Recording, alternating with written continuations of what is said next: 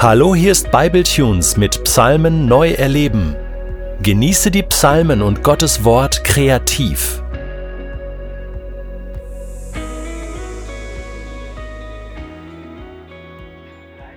Nach Psalm 7 und 12 ein weiterer Verwünschungspsalm. David ruft Gott um Hilfe, klagt über Verfolgung und seine Feinde und wünscht ihren Untergang in dramatischen Worten. Ich werde nur einen Aspekt herausgreifen aber ich muss zu Beginn etwas zum Ganzen sagen. Wie gehen wir mit diesen Psalmen um? Es sind insgesamt elf im gesamten Psalter. Vor allem im ersten und dritten Teil von unserem Psalm kommen diese Verwünschungen vor. Die Feinde sollen beschämt werden, sie sollen zurückweichen, vom Winde verweht, gestoßen und sogar verfolgt werden. Aber achten wir genau auf das Wording im Psalm. Vers 2 und 3, Gott soll verteidigen. Vers 5, ja, der Engel Gottes soll die Feinde zurückstoßen. Vers 8. Die Feinde sollen in ihre eigene Grube fallen. Es sind vier Aspekte, die ich herausgreifen möchte. Erstens, was macht David? Er selbst greift nicht zu den Waffen, sondern er stellt Gott die Sache anheim. Er sagt, Gott, du, sorg du dafür, verteidige du mich, beschütze du mich. Ich selber will mich nicht rächen. Der ganze Psalm übergibt Gott das Zepter explizit in Vers 3 den Speer. Miroslav Wolf, er ist Professor in Yale, er sagt dazu, der Glaube, dass Gott letztlich für Gerechtigkeit sorgen wird, ermöglicht es, dass wir selber auf Gewalt verzichten, nicht umgekehrt. Er widerspricht der gemeinen Vorstellung, dass der Glaube an ein Gericht letztlich zu Gewalttätigkeit führt, sondern er sagt, es ist gerade umgekehrt. Wenn wir davon ausgehen, dass Gott für Gerechtigkeit sorgen wird, dann können wir gewaltfrei sein, dann können wir den Feind lieben. Der zweite Aspekt, wenn wir genau hinsehen, geht es darum nicht um Rache, sondern es geht um Gerechtigkeit. Darum nenne ich sie Verwünschungspsalmen und nicht Rachepsalmen, wie so eigentlich Standard in der theologischen Forschung und Literatur. Denn David appelliert an Gottes Gerechtigkeit. Er appelliert an Recht und Unrecht. Vers 7 spricht er, hey, sie verfolgen mich ohne Grund. Vers 19, was hier geschieht, ist zu Unrecht. Es geht ohne Grund. Und Vers 28 hört er den Psalm auf mit, ich will jubeln über Gerechtigkeit, die du bringen wirst, Gott. Alles soll wieder ins Lot kommen. Entweder indem der Feind bereut und wieder in Ordnung bringt, was er kaputt gemacht hat, oder indem Gott letztlich dafür sorgt, dass alles wieder in die rechte Ordnung kommt. Der dritte Aspekt. Interessant ist, dass die Verwünschungen, die David ausspricht, sozusagen im Privaten formuliert werden, im stillen Kämmerlein, dort wo es niemand hört und sieht. Aber in Vers 10, Vers 18 und Vers 27 unterbricht er seine Verwünschungen und seine Klage und er jubelt über Gott und in Vers 18 sagt er explizit, ich will den Jubel aussprechen vor vielem Volk. Das bedeutet, die Verwünschungen sind Teil des Gebets, der Seelsorge. Der Lobpreis hingegen gehört auf die große Bühne, alle sollen es hören. Die Verwünschungen, die sind im Privaten, der Lobpreis im Öffentlichen. Und schließlich der vierte und letzte Aspekt. Den Verwünschungen in dem Psalmen geht immer der Aufruf voraus, die Widersacher sollen umkehren und bereuen. Zwar nicht in jedem einzelnen Psalm, aber in allen Psalmteilen. Vorgeschoben ist immer der Ruf nach Umkehr. Übrigens, die Verwünschungspsalmen sind nicht einfach eine Sache AT versus NT, Altes Testament versus Neuen Testament. Auch im Neuen Testament finden wir Verwünschungen. Jesus zitiert Psalm 69. Er spricht seine sieben Weherufe gegen die Pharisäer auf, sind auch Verwünschungen. Paulus und auch Petrus zitieren Verwünschungspsalmen. Römer 12 sagt explizit, gebt Raum, den Zorn. Ungerechtigkeit muss beim Namen genannt werden. Und was böse Menschen gesät haben, sollen sie selber ernten. Nun lass uns den zentralen Aspekt des Psalmes anschauen. Die Struktur eines jeden Psalmes ist interessant. Hier sind es drei Teile.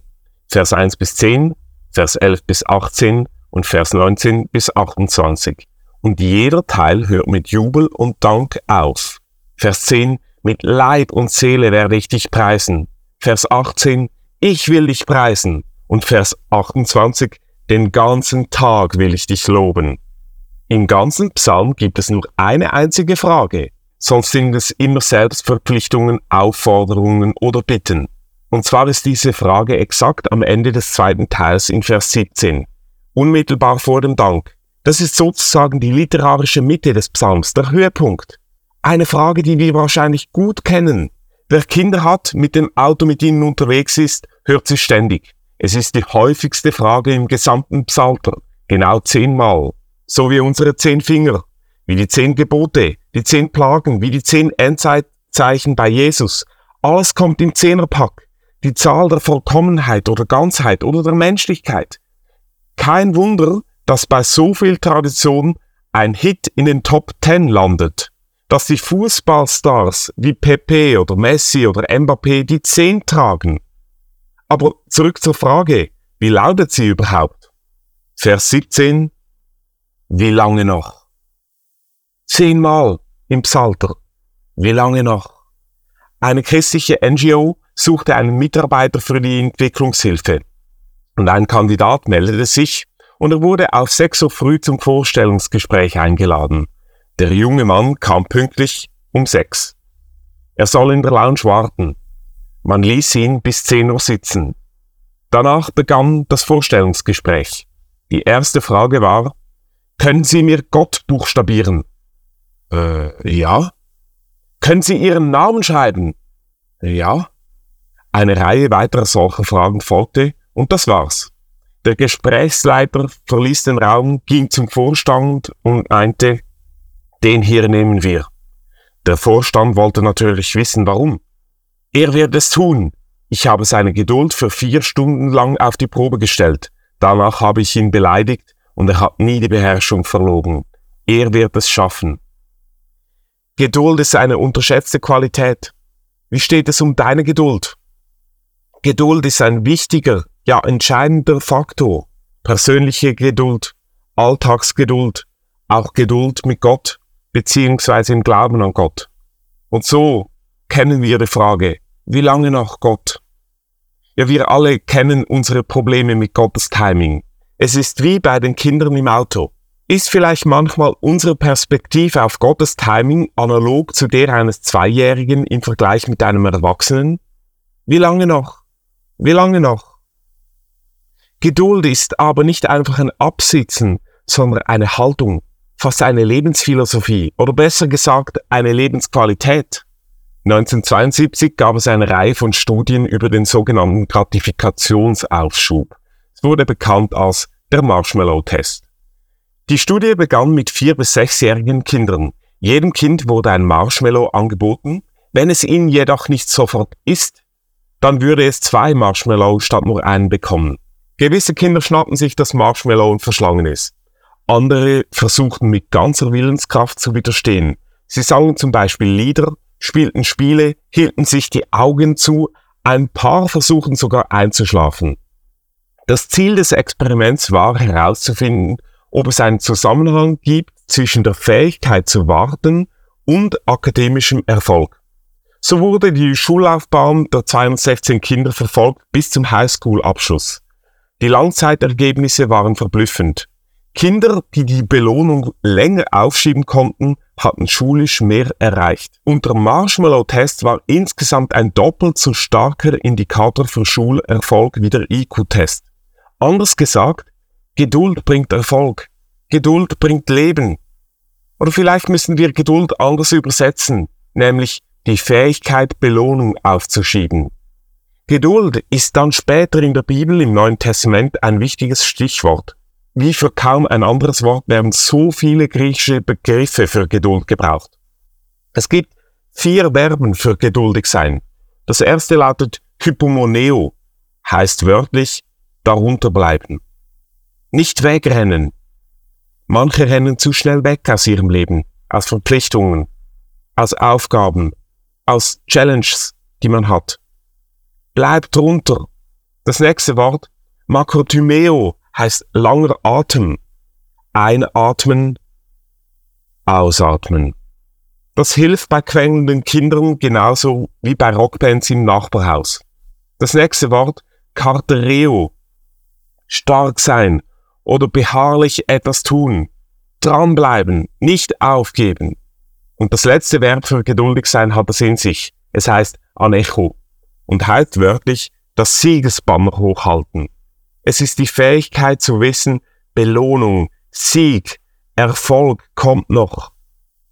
Es ist die Fähigkeit zu wissen, Geduld zahlt sich aus. Wir müssen die Lektion der Auster lernen.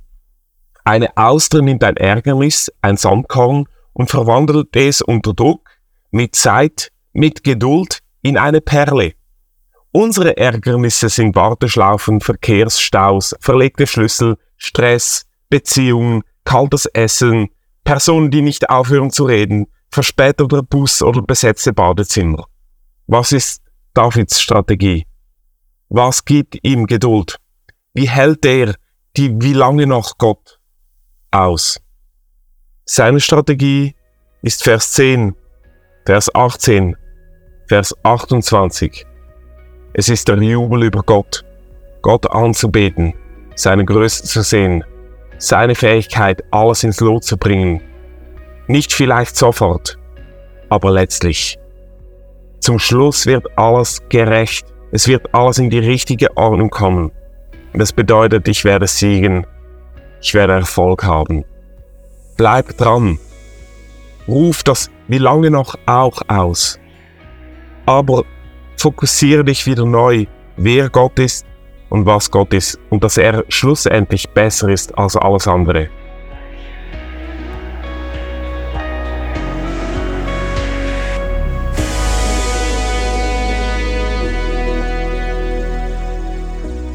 Du möchtest diesen Psalm noch für dich persönlich vertiefen?